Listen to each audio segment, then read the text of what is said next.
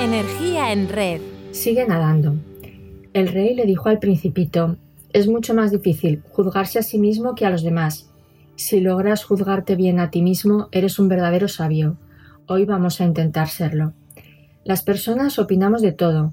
Lo que pensamos de nosotros determina cómo nos sentimos y obviamente cómo actuamos. Quizá pensemos que no podemos o no valemos para hacer algo, pero eso no significa que sea cierto. Puede ser que simplemente estemos empanados, que sería la forma coloquial de explicar que estamos enredados en los PAM.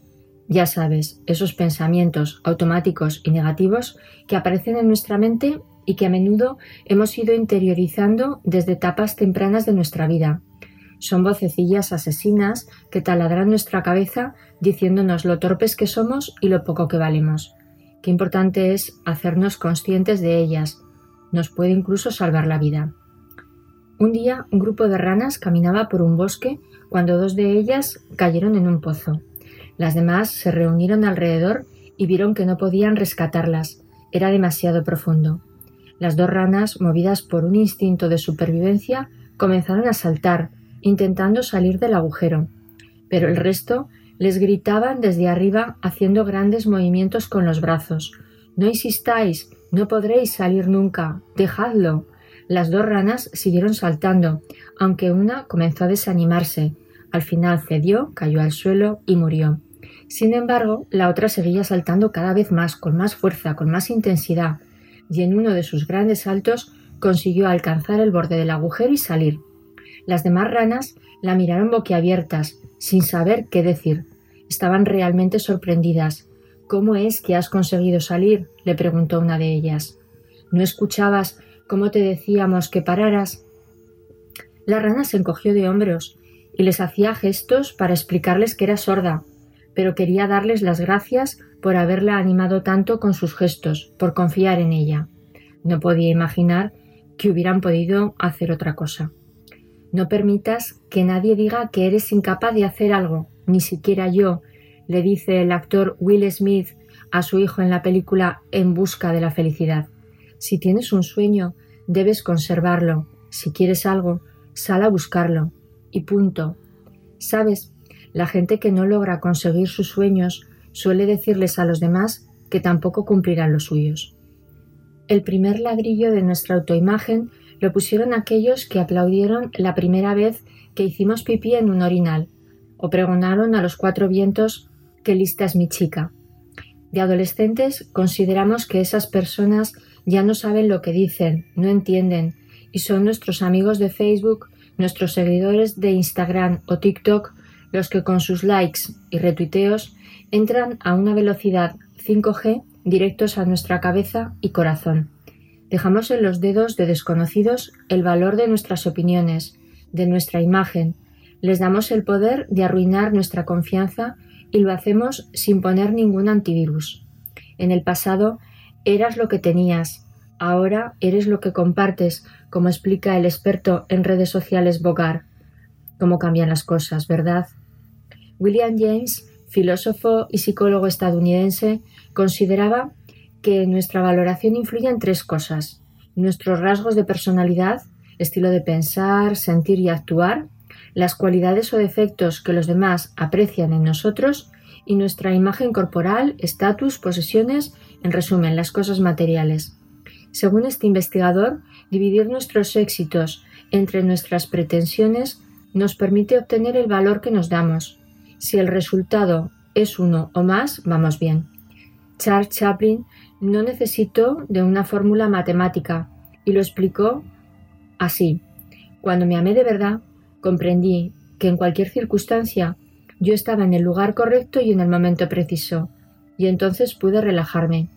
Hoy sé que eso tiene nombre, autoestima. Nathaniel Branden, psicoterapeuta canadiense, escribió el libro Los seis pilares de la autoestima y nos da buenas pistas para trabajarla.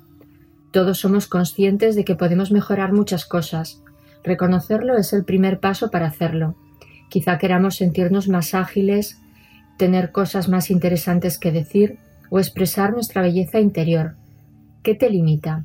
Nada, Plantea cómo va a ser tu alimentación y rutina de movimiento, cómo vas a nutrir tus opiniones escuchando diferentes emisoras de radio o leyendo periódicos de distinta ideología, o quizá por fin quieras dar a conocer al mundo la creatividad que llevas dentro, como la niña que estaba dibujando en clase cuando la profesora le preguntó ¿Qué pintas? Ella respondió Adiós. La profesora le dijo Pero si nadie le conoce. Ella, emocionada, respondió Lo van a conocer enseguida. Y es que, como decía Einstein, todas las personas somos genios, aunque en distintas áreas. Aceptar la tuya es otro pilar que debemos asentar en profundidad. Es cierto que necesitamos gustar para gustarnos, pero Eric Fromm en El arte de amar también nos recuerda que es imposible respetar a otros si no nos respetamos. Madurar requiere gustarse y quererse para querer y ser querido.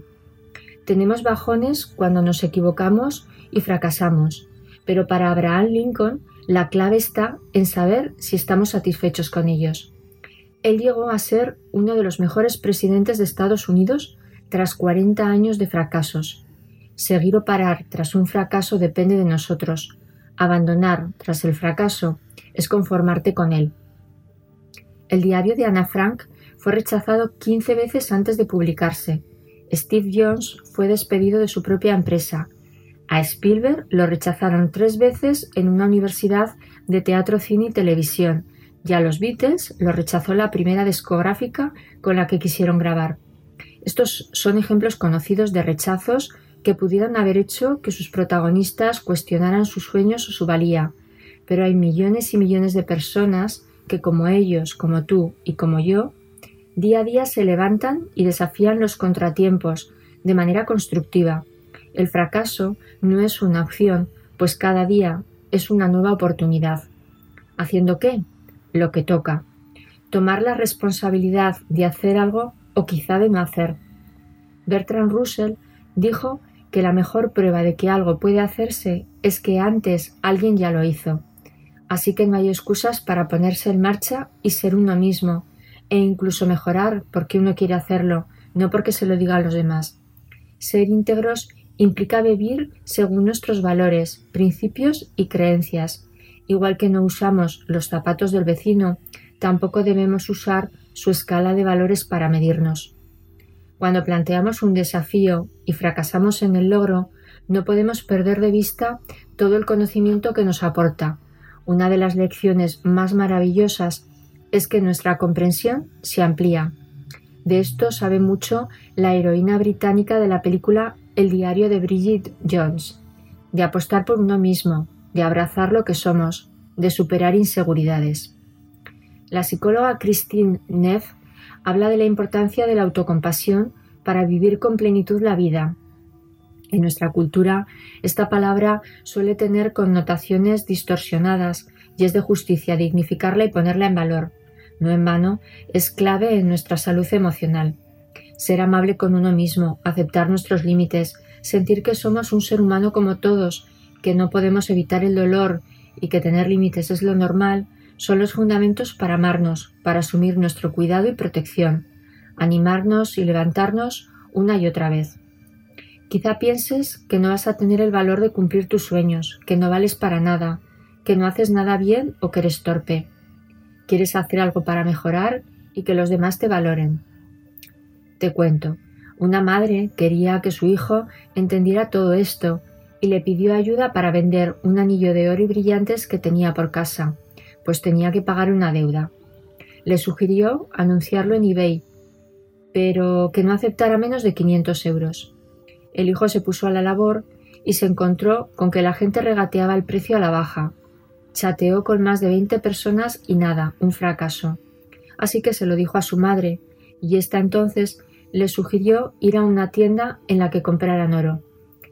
Es lo que hizo, pero se quedó confundido porque después de tasarlo le ofrecieron dos mil euros.